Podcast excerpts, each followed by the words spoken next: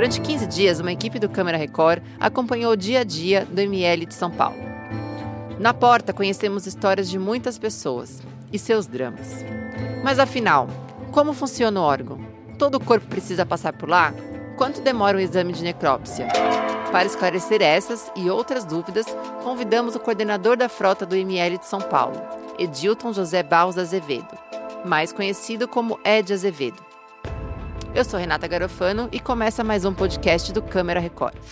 Para a gente começar, eu vou numa pergunta direta e reta. Qual é a função do ML? Bom, a função do ML, o ML só trabalha com morte violenta e morte suspeita, certo? É identificar né, o, a vítima, no caso, e tentar chegar aos autores. Isso, mas já é um outro departamento. O ML prepara essa documentação com laudos e envia para o DHPP para que eles façam a investigação do caso, quando é um homicídio. E como é que funciona assim? Quem que aciona o ML para ir é, retirar esse corpo?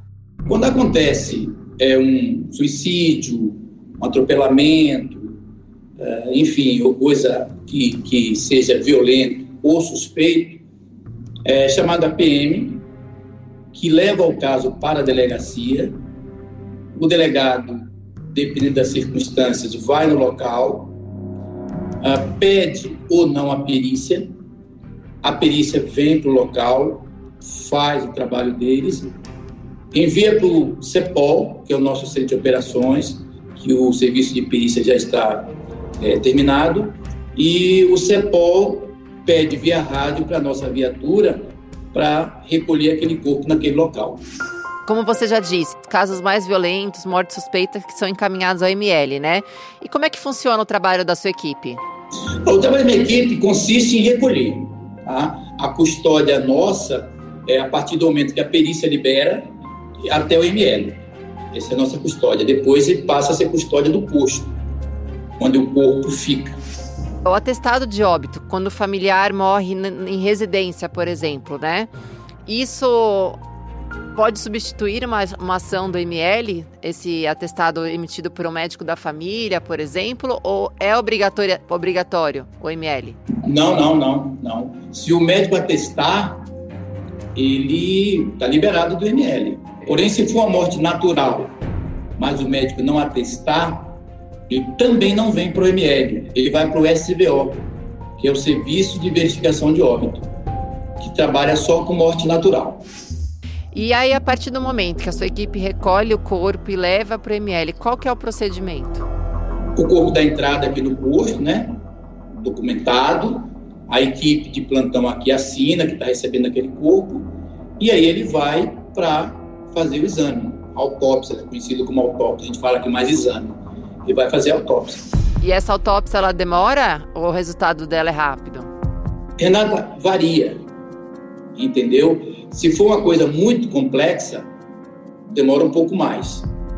Se for uma coisa mais simples, logicamente um pouco menos. Por exemplo, é um corpo em estado de putrefação demora um pouco mais, porque você tem que pegar digitais, você tem que pegar uma série de coisas, entendeu? Então, isso demora um pouco mais. Tem que mandar para o IRGD para identificar, tem que fazer raio-x, entendeu? Então, dependendo do, do estado que tiver o corpo, demora um pouco mais, um pouco menos. E você já está nessa área já faz alguns anos, né? Atualmente você é coordenador da frota. Mas você começou como? Eu sou agente policial, eu comecei na recolha. E há 11 anos eu fui convidado para a chefia e estou coordenando aqui há 11 anos. E me fala uma coisa, quando que você estava em campo, antes de ser coordenador, você passou por alguma situação é, que tenha te marcado, que você lembra até hoje, de repente no primeiro dia do trabalho, não ter que retirar um corpo? Conta pra gente, assim, um bastidor. Olha só, o que chama muita atenção, Renata, são os acidentes aéreos, né? Agora, o que ainda me choca, apesar dos meus 30 anos aqui dentro, é criança.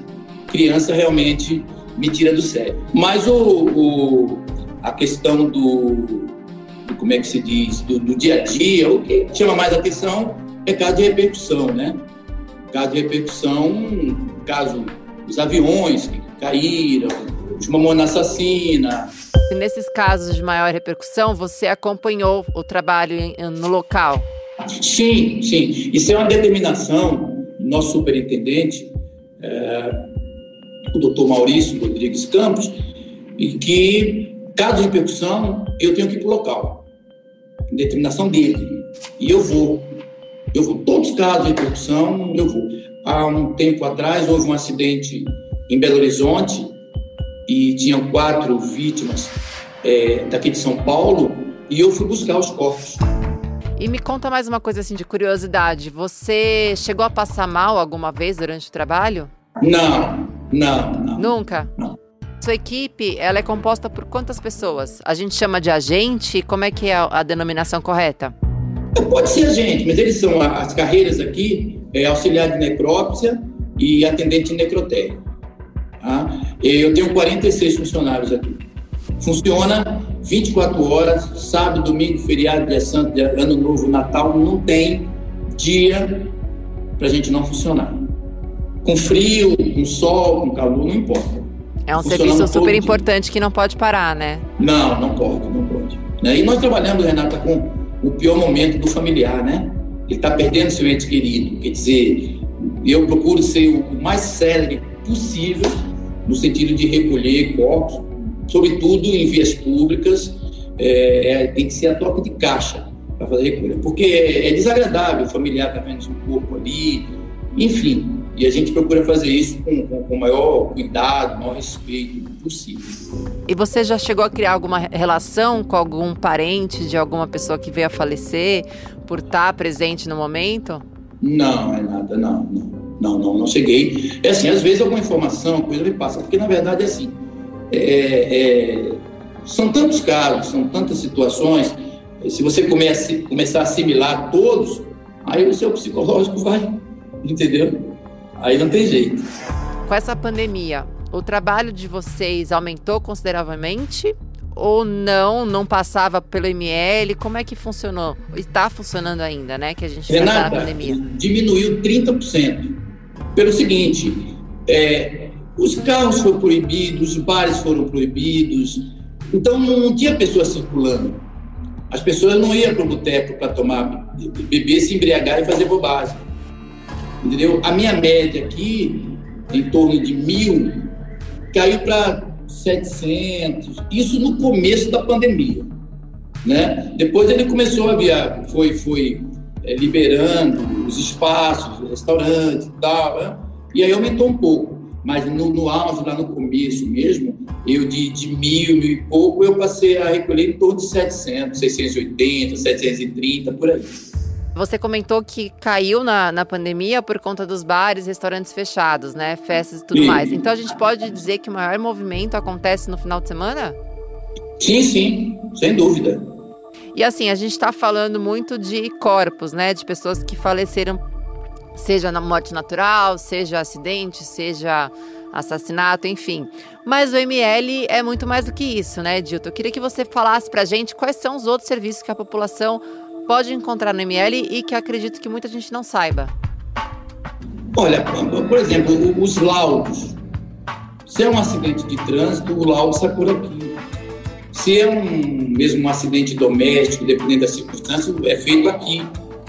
Entendeu? Então, a, o delegado pede, hipoteticamente, num acidente, ele pede exames de lesão corporal, é feito aqui. Agressão com lesão, enfim, laudo de modo geral. Mas aqui tem outros setores, aqui nós temos a antropologia, nós temos um setor é, que faz laudo é, é, da arcada dentária, né? Isso de vivo, né? De vivo. É, nós temos a antropologia que estuda, por exemplo, é, encontra-se um, um, um, um, esqueleto, assim. A, a antropologia vai te dizer, vai tentar identificar quantos anos tinha aquela pessoa, quantos anos está morta, enfim, as coisas mais ou menos assim. E outra coisa também que a gente escuta falar muito, principalmente em programas de jornalismo, o tal do corpo delito. O que, que seria isso? O exame é o exame que eu já te falei. Entendeu? Então, por exemplo, é, a pessoa sofre uma agressão, o delegado pede o exame A gente faz exame, né? Mas é, de um modo geral é corpo de delito. É esse exame que faz. O médico vem, vai olhar, houve uma lesão no braço, houve uma lesão no rosto, é, enfim, se a pessoa de repente sofreu um corte, essas coisas, mas é, é o próprio exame.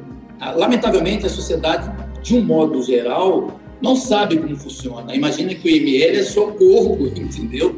Mas não é isso, não é.